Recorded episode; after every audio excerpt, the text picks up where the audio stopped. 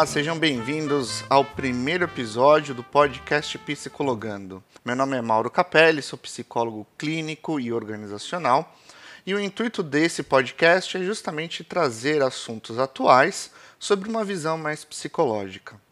Nós não vamos aqui fazer uma terapia podcastal, fique tranquilo.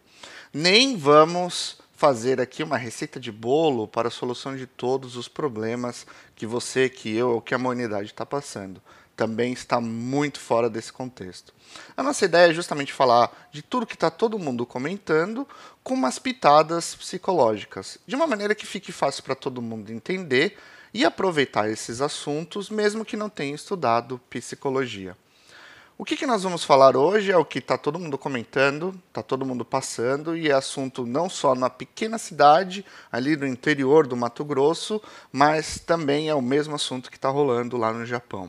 O coronavírus, o Covid-19 e a situação que todos estamos vivendo. É interessante que, nesse momento, todo mundo está tendo os seus sentimentos à flor da pele. Tem muita gente frustrada, tem muita gente com raiva, tem muita gente com tédio, com ansiedade, pessoas que estão tendo mais ataques de pânico por conta da ansiedade, uma depressão que está batendo. Isso tudo é por conta que, infelizmente, nesse momento, parece que a nossa vida entrou em pause, ficou pausado, está estagnada nesse momento e a gente está esperando o futuro acontecer. Quando que essa situação se resolva e o que, que vai ser das nossas vidas a partir do momento em que voltar tudo à normalidade. Como é que vai ser os nossos empregos depois disso? Como é que vai ser as escolas? Será que nós vamos continuar com os nossos relacionamentos atuais? Como é que vai ser as compras? Enfim, muitas coisas vão ser mudadas, vão ser revistas, e a gente já está vendo esse movimento. E o fato de não sabermos exatamente como vai ser o dia de amanhã, ou o dia depois que tudo isso acabar, traz uma certa insegurança. E aí, insegurança gera ansiedade, depressão e diversos sentimentos negativos.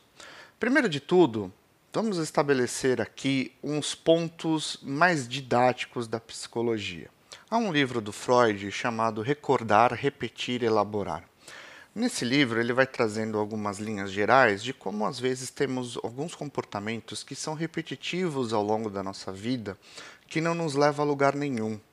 Já notou isso na vida de alguém? Parece que a pessoa fica patinando em gelo sem sair do lugar. Aquela roda presa no lodo, na lama, que por mais que você acelere, não leva o carro a lugar nenhum. São comportamentos que às vezes traz sofrimento para a pessoa, entretanto ela não sabe por que, que sempre cai naquela rotina. Alguns dizem que é destino, alguns outros dizem que é karma e etc. Freud ele acaba estabelecendo que na realidade isso são problemas psíquicos mal resolvidos. E a partir do momento em que a pessoa entra em contato, ou seja, sabe qual é o motivo daquele problema, a raiz daquele problema, ela acaba elaborando e consegue sair daquele padrão repetitivo. Vamos dar um exemplo bem simples. Isso aconteceu com uma paciente no passado que está em algum dos escritos do Freud. Ela não conseguia, a partir de um determinado momento, beber água do copo. E ela não sabia por que ela não conseguia mais beber água do copo. Então, para matar a sede dela, o que ela fazia? Comia muito melão ou melancia e outras frutas bem aguadas para justamente matar a sede. E ela traz isso dentro da clínica para o Freud saber por que, que ela não consegue tomar um simples copo de água. E ela não lembra exatamente o que aconteceu, ela não faz ideia do porquê que ela fica nesse comportamento repetitivo, o porquê que ela não consegue matar a sua sede de uma maneira própria.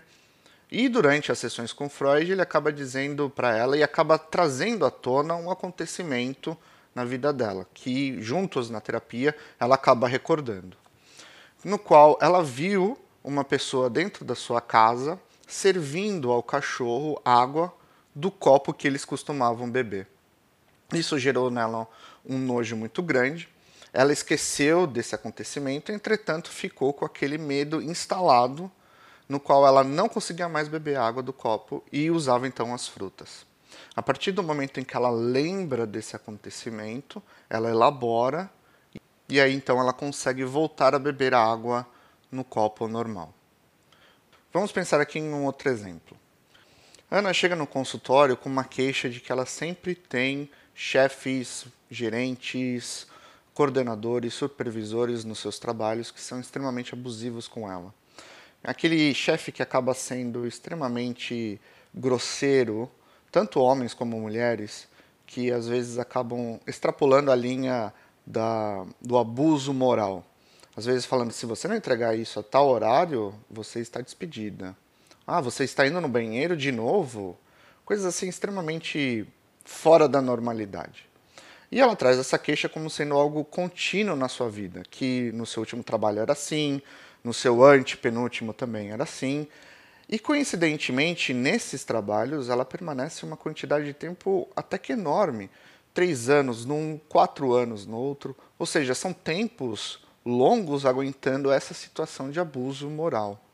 E ela não sabe por que, mas sempre cai em trabalhos assim. Se ela busca um novo emprego, fatalmente o seu chefe acaba tendo um comportamento semelhante a esse de abuso de moral. Durante as sessões, acaba sendo trabalhado onde ela estudou, como é que foi a criação dela, o crescimento, e vem à tona de que ela estudou num colégio de freiras, na qual o comportamento de todas as suas professoras eram extremamente abusivos. As freiras gritavam, maltratavam, humilhavam, faziam bullying com as crianças, e para ela aquilo era o pior situação possível que ela poderia passar. Veja aqui que ela repete então um comportamento daquilo que ela aprendeu durante a escola, de que pessoas superiores, aqueles que tomam a liderança, como gerentes, como managers, como coordenadores, como professores, têm que ter esse tipo de comportamento. Entretanto, ela não havia se dado conta de que ela estava repetindo um padrão que ela aprendeu dentro da escola ela não estava se dando conta de que ela estava repetindo aquilo que para ela era algo familiar ou que ela tinha aprendido como sendo comum.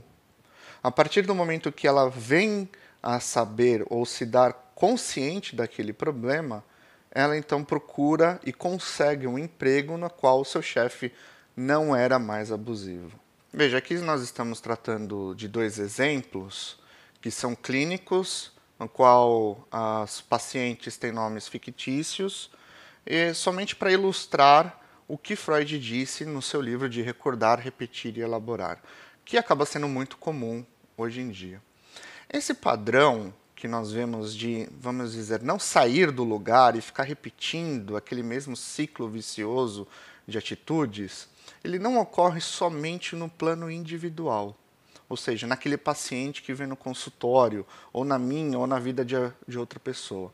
Ele acaba também sendo um comportamento social repetitivo entre muitas pessoas. Vamos dizer, talvez dentro de uma cidade, dentro de um bairro, dentro de um estado ou dentro de um país. E é aqui que eu gostaria de chegar que se nós não elaboramos, às vezes, comportamentos passados na história de um povo, a nossa tendência é justamente repeti-los.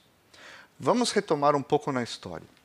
1914, história da Primeira Guerra Mundial na Europa. O Brasil acaba não se envolvendo nessa guerra, não toma nenhum partido. É, entretanto, os Estados Unidos, ao final da guerra, acaba tomando uma atitude de enviar alguns soldados para a Europa para combater a Primeira Guerra. É, o Brasil acaba entrando também nessa guerra e envia alguns soldados, mas parece que eles se perdem no meio do Atlântico e em vez de chegar na Europa, eles chegam na África.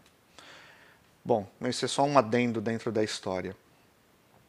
Quando esses estadunidenses, soldados estadunidenses vão até a Europa, se desloca um grupo de soldados específicos do estado do Kansas. Esses soldados estavam contaminados com uma gripe extremamente fatal mas eles vão para a frente de batalha. Quando eles chegam na Europa, eles acabam espalhando essa gripe para todo mundo. E várias pessoas da Europa acabam sendo infectadas e acabam morrendo com essa gripe. Mais tarde, essa gripe veio a ser chamada como gripe espanhola. Por que o nome de gripe espanhola? Pelo fato de a Primeira Guerra ter terminado, os países, tanto da Europa como no norte da América, até mesmo aqui no Brasil, estavam mais focados em vamos festejar que a guerra acabou. Vamos curtir agora esse novo momento de paz. Então as notícias permeavam esses assuntos. Entretanto, a Espanha foi o único país que deu notícia e deu muita mídia para essa doença que estava devastando a população e acaba então relacionada como gripe espanhola, entretanto foi originada nos Estados Unidos. Em 1918, um navio britânico chega ao nordeste do Brasil. Ele se atraca em algumas cidades e depois ele segue até o Rio de Janeiro. 100% da tripulação deste navio estava contaminado com a gripe espanhola. Porém, o Brasil, na hora quando recebeu esse navio, sabendo de que os tripulantes estavam contaminados, não fez nenhum filtro, não tomou nenhuma medida para evitar ou é, avaliar o estado de saúde dessas pessoas e deixou que elas entrassem e circulassem. Há notícias, então, daquela época que a gripe acaba se espalhando com uma velocidade extremamente grande pelos portos, nas grandes cidades com portos, como Santos, Rio de Janeiro, Salvador, Recife. Os relatos continuam dizendo que as pessoas que moravam nos cortiços de Niterói, nos cortiços da cidade, nos bordéis, estavam contaminando umas às outras porque os marujos do navio estavam circulando por esses lugares o número de infectados começa a aumentar e triplicar a cada dia. Era uma coisa assim absurda de como as pessoas estavam sendo contaminadas. Entretanto, o diretor da saúde daquela época, o nome dele era Carlos Seidel, acaba informando em rede nacional, por todas as mídias daquela época, dos jornais e rádios, de que aquilo não era sério, de que se tratava apenas de uma gripezinha e culpava a mídia de ser extremamente sensacionalista, de estar divulgando os relatos de morte que estavam acontecendo principalmente no Rio de Janeiro, que aquilo não era tão sério quanto parecia.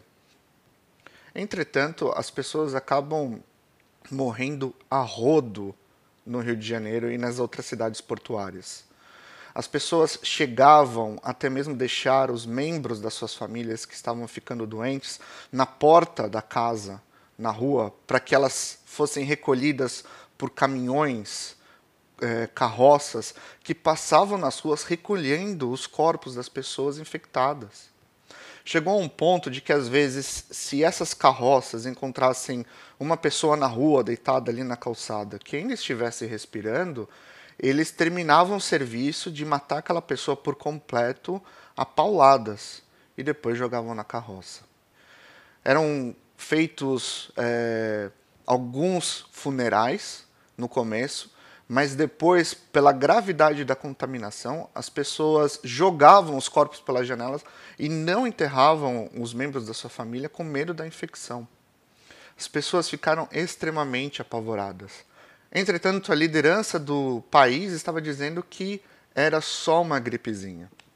E começaram também a surgir, naquela época, pessoas dizendo que podia se curar a gripe espanhola com é, cachaça e mel, ou talvez com água benta e outros remédios caseiros. Infelizmente, por conta da gripe espanhola, muitas pessoas morreram, inclusive o presidente da época, que era o Rodrigues Alves. Parece semelhante com o que está acontecendo hoje? De ser uma gripezinha, de como as pessoas do governo estão lidando Pois bem, a gente não chegou ao estado extremo que foi a gripe espanhola. Entretanto, a gente não precisa chegar nesse ponto se nós elaborarmos o que já passamos no passado, na época de 1918, com o que está acontecendo agora. É uma questão de aprender com os nossos próprios erros, não é?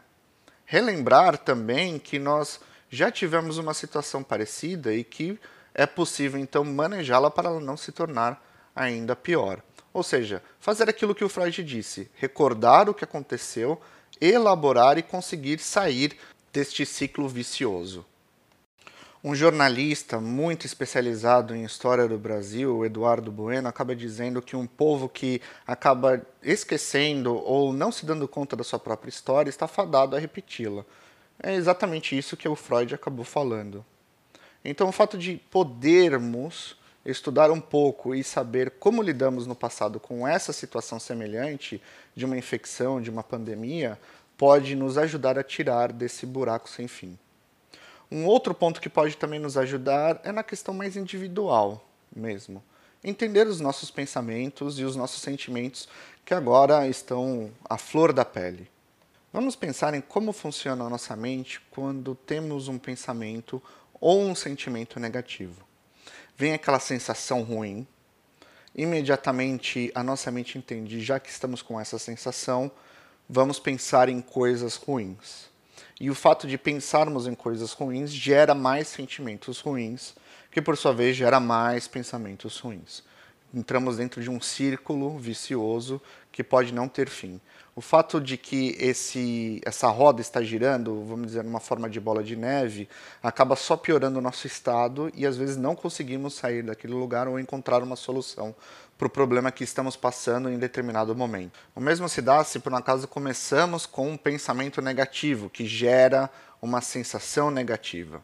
Ou seja, um pensamento pode disparar uma sensação ou uma sensação pode disparar um pensamento. E eles vão se autoalimentando, se tornando aí numa roda sem fim.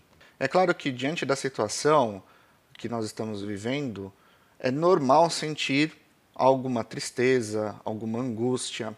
O problema é deixar que isso se torne entre naquele vício que mencionamos. Ou seja, devemos cortar para que ele não se estenda e acabe estragando talvez a nossa rotina, algo que impacte a nossa vida no momento. Quais seriam esses pensamentos? Vamos falar de alguns aqui. É, existem duas extremidades de pensamentos que podem ocorrer. De repente você pode se identificar em um desses, ou talvez identificar alguém próximo de você que está em um desses pensamentos. A pessoa que talvez pense, eu preciso dar um jeito na situação, seja na situação econômica, seja na situação de saúde da família, custe o que custar. Não importa as medidas, elas vão justificar para que eu chegue até o meu fim, o meu objetivo. E aí talvez a pessoa acabe arriscando ainda mais para conseguir algo. Esse é um pensamento, vamos dizer o 80.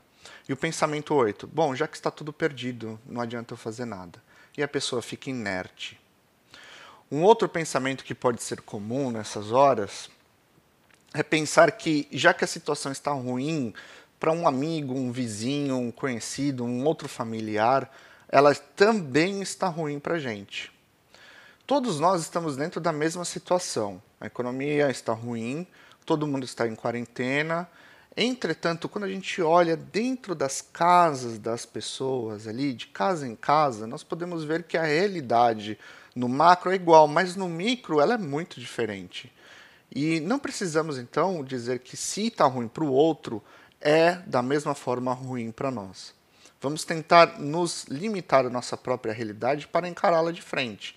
Isso também pode ajudar quando a gente tiver esse pensamento de generalizar. Se está ruim para um, está ruim para nós também. Outro tipo de pensamento e sensação que pode nos levar àquele ciclo vicioso pode ser de pensar que por conta da situação atual não podemos fazer absolutamente nada do que gostamos. É verdade que a nossa rotina mudou, alguns lugares estão fechados, e se por um acaso você gostava de ir na academia, está sendo impossibilitado de ir. Entretanto, não quer dizer que nada do que você goste pode ser feito. Talvez você possa fazer um exercício com videoaulas usando o YouTube. Existe sempre uma maneira que nós possamos driblar assim, aquela situação ruim para fazer algo de bom que gostamos. Outro problema é que a mídia está trazendo diversos problemas da situação e às vezes esquece ou dá pouca atenção para o lado bom. E pensamos que a situação é extremamente ruim, que nunca vamos sair dela, ou que talvez estejamos fadados à morte. Entretanto, há uma melhora nos casos de pessoas que estão contraindo o Covid-19. Pessoas estão sendo curadas. Países estão conseguindo controlar. Regiões do Brasil estão conseguindo achar soluções para esse tipo de problema. Assim, quando focamos no problema, mas também enxergamos que está tendo uma melhora em alguns campos, isso pode trazer um alívio para aquela sensação de angústia e desespero. Outro pensamento que pode ser muito comum, que você pode identificar em você ou talvez em alguma pessoa próxima de ti, é aquele de que o futuro pode ser ainda muito pior. A economia vai mudar drasticamente de uma maneira, mesmo que saiamos dessa situação do Covid, da corona, é, vai ter mudanças nas rotinas, na economia, no mundo, na política, que vão ser irreversíveis. Talvez aquele autopredestinamento do futuro. Entretanto, a gente não sabe como vai ser. Nós podemos fazer inúmeras considerações de como pode ser o dia de amanhã ou como vai ser o mundo depois do Covid-19. Entretanto, nós ainda não sabemos de como vai ser. Há ainda aqueles que vão dizer: todo mundo vai morrer. É o apocalipse, é o fim da humanidade. Aquele, de novo, aquele pensamento mais 80. E aquele pensamento do 8. Isso não é nada. As pessoas também que têm esse tipo de pensamento extremista nesses dois lados acabam sofrendo com essa angústia, ou até mesmo com esse sentimento de depressão que acaba batendo por consequência disso. Há ainda um outro pensamento que é aquele de autodeterminante, aquele que vai dizer quem você é. Então, vamos dizer que talvez um pai, dentro da situação dele, não está conseguindo ajudar na renda familiar. A esposa também não está conseguindo trazer dinheiro para dentro de casa. O seu filho ou filha pequeno estão o tempo todo dentro da casa e não estão indo mais para a escola. Então também tem que lidar com essa nova rotina. Aquilo vai gerando um estresse, uma angústia muito grande. E de repente o pai perde ou a mãe perde a paciência com o filho e acaba talvez falando mais alto com a criança. E depois vem aquele pensamento: puxa, eu sou um pai ou eu sou uma mãe muito ruim. Eu sou um fracasso de pai. Eu sou um fracasso de mãe. Esse tipo de pensamento acaba determinando aquilo que somos como se a pessoa fosse aquele pequeno momento de extremo estresse. E aí acaba se levando por esse pensamento e que gera um sentimento extremamente inferiorizante que não é necessário a gente ter nesse momento. Nós precisamos unir forças para poder vencer esse tipo de pensamento e quebrar esses sentimentos que geram um ciclo vicioso. A ideia seria talvez pensar em como evitar o gatilho seja a sensação ruim ou o pensamento ruim.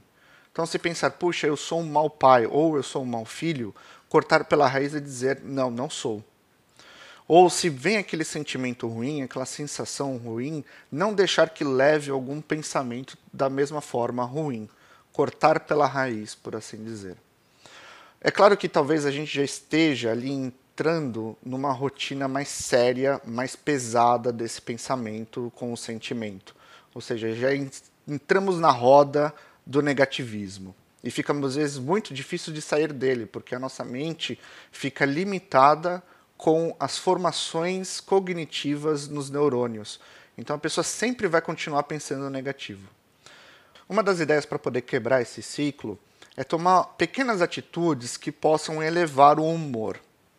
O humor, o sentimento, ele tem um poder muito grande também sobre o pensamento. Então, de repente, ouvir uma comédia, talvez ler um assunto mais descontraído, mais leve, um livro com um assunto também mais light e não focado tanto naquele assunto negativo. Escapar daquela realidade por um tempo. Outra coisa que pode ajudar é limitar o tempo que nós passamos colhendo informações ou notícias a respeito do Covid-19, sobre de como está ruim a, a, economia, de como está ruim a saúde das pessoas, limitar um tempo do dia, talvez uma hora, uma hora e meia, e se permear com outras atividades durante o dia, não ficar simplesmente ali mergulhado naquelas notícias ruins. Os pensamentos que mencionamos antes, eles acabam gerando um sofrimento para todo mundo. Então cabe a, a cada um de nós identificar em nós mesmos se conseguimos ou não nos libertar desse ciclo vicioso de pensamento e sentimento ruim, ou se alguém próximo de nós está nesse, nesse padrão de comportamento que nós possamos ajudá-los. Há algumas técnicas mais comportamentais que podem ajudar a combater uma ansiedade quando ela já está num nível mais alto. Talvez seja entender o nosso sentimento e a raiz do problema, e qual é o motivo de que estamos tão ansiosos, ou tão irritados, ou tão tediosos.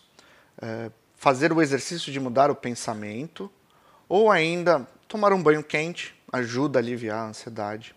Um chá quente também, ou chimarrão, o que preferir.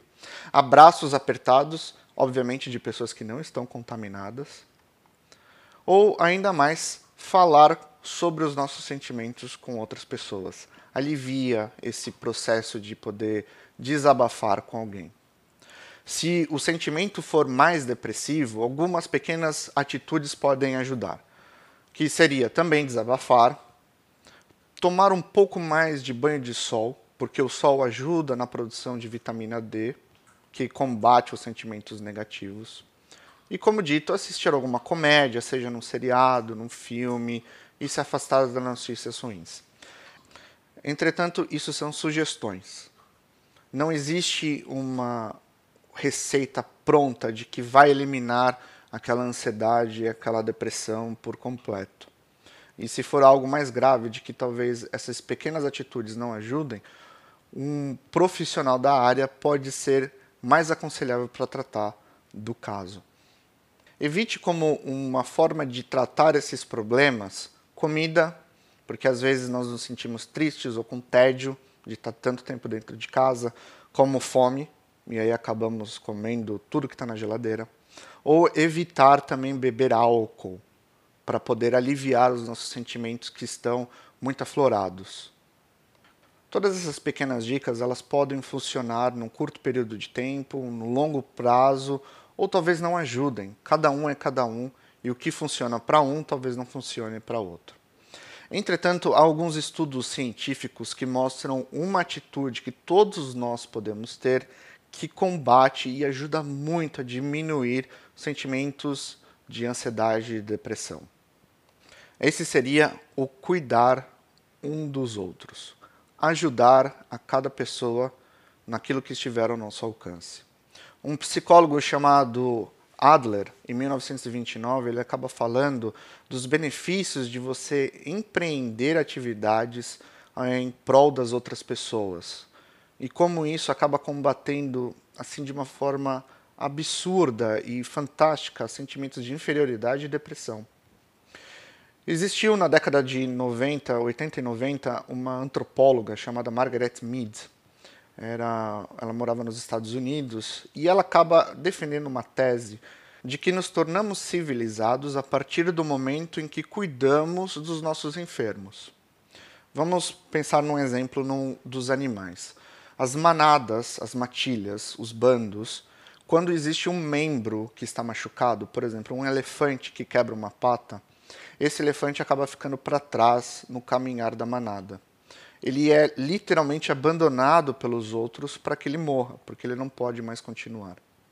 Os humanos, nas suas tribos, na época nômade, também tinham esse comportamento de que se alguém ficava doente, ou até mesmo os mais velhos, eles ficavam para trás, eles eram abandonados. E ela conta então que a partir do momento em que, se alguém era ferido e essa ferida era tratada, ou era quebrado um osso e era curado, este é o momento em que nos tornamos civilizados, porque não abandonamos, curamos. E este é o momento em que nós precisamos ser extremamente civilizados, voltar a ter mais contato com esse nosso lado da humanidade, a civilização. Nós estamos vendo que, infelizmente, o governo não vai dar conta de cuidar de todo mundo. O governo está sendo incapaz nesse momento, não está dando para a gente poder confiar nos nossos líderes políticos. E a gente está vendo também uma descentralização do poder. Por exemplo, o presidente ele acabou dizendo que era, não era tão grave a situação e tiveram que os governadores de cada estado tomar as suas próprias medidas para a quarentena e determinar o que era seguro e o que não era. Ou seja, saiu do governo federal e foi para o estadual para tomar essas atitudes. Houve uma quebra. E a gente precisa ir realmente do que é grande para o pequeno. No que nós podemos ajudar na nossa cidade? O que nós podemos ajudar no nosso bairro? O que nós podemos ajudar, talvez, na nossa comunidade ou no nosso prédio, dentro das pessoas que estão ali dentro? Infelizmente, não dá para contar com o síndico do prédio para resolver o problema da nossa louça suja. Nós mesmos é que temos que ir lá e lavar os pratos e os copos. Da mesma forma, nós precisamos estender a mão para os nossos vizinhos e amigos. É claro, com segurança para que a gente não se contamine, sempre. Entretanto, a gente só vai poder ultrapassar esse problema, vencer esse problema que estamos vivendo de epidemia, quando mostrarmos civilização uns com os outros. Não está dando dinheiro para todo mundo. Não está tendo comida para todo mundo, recurso para todo mundo. Se não esticarmos a mão para ajudar o próximo, não vamos sobreviver mesmo. Nós só vamos conseguir se ajudarmos a cada pessoa. E ajudando o outro, a outra pessoa, claro, vai ser ajudado, vai ficar muito feliz, mas nós que ajudamos, que estava no nosso poder ajudar, nos sentimos ainda melhor. A primeira pessoa beneficiada nessa ajuda somos nós que provemos ajuda. E principalmente, como dito, nós diminuímos a nossa depressão e a nossa ansiedade por cuidarmos um dos outros. Então fica esse o recado de que possamos combater as nossas ansiedades, as nossas angústias, ajudando uns aos outros, e também fica essas pequenas dicas de como combater alguns sentimentos. Esse foi o nosso primeiro podcast. Fique atento para os novos outros episódios que vão aparecendo na sua timeline. Um abraço a todos e até mais.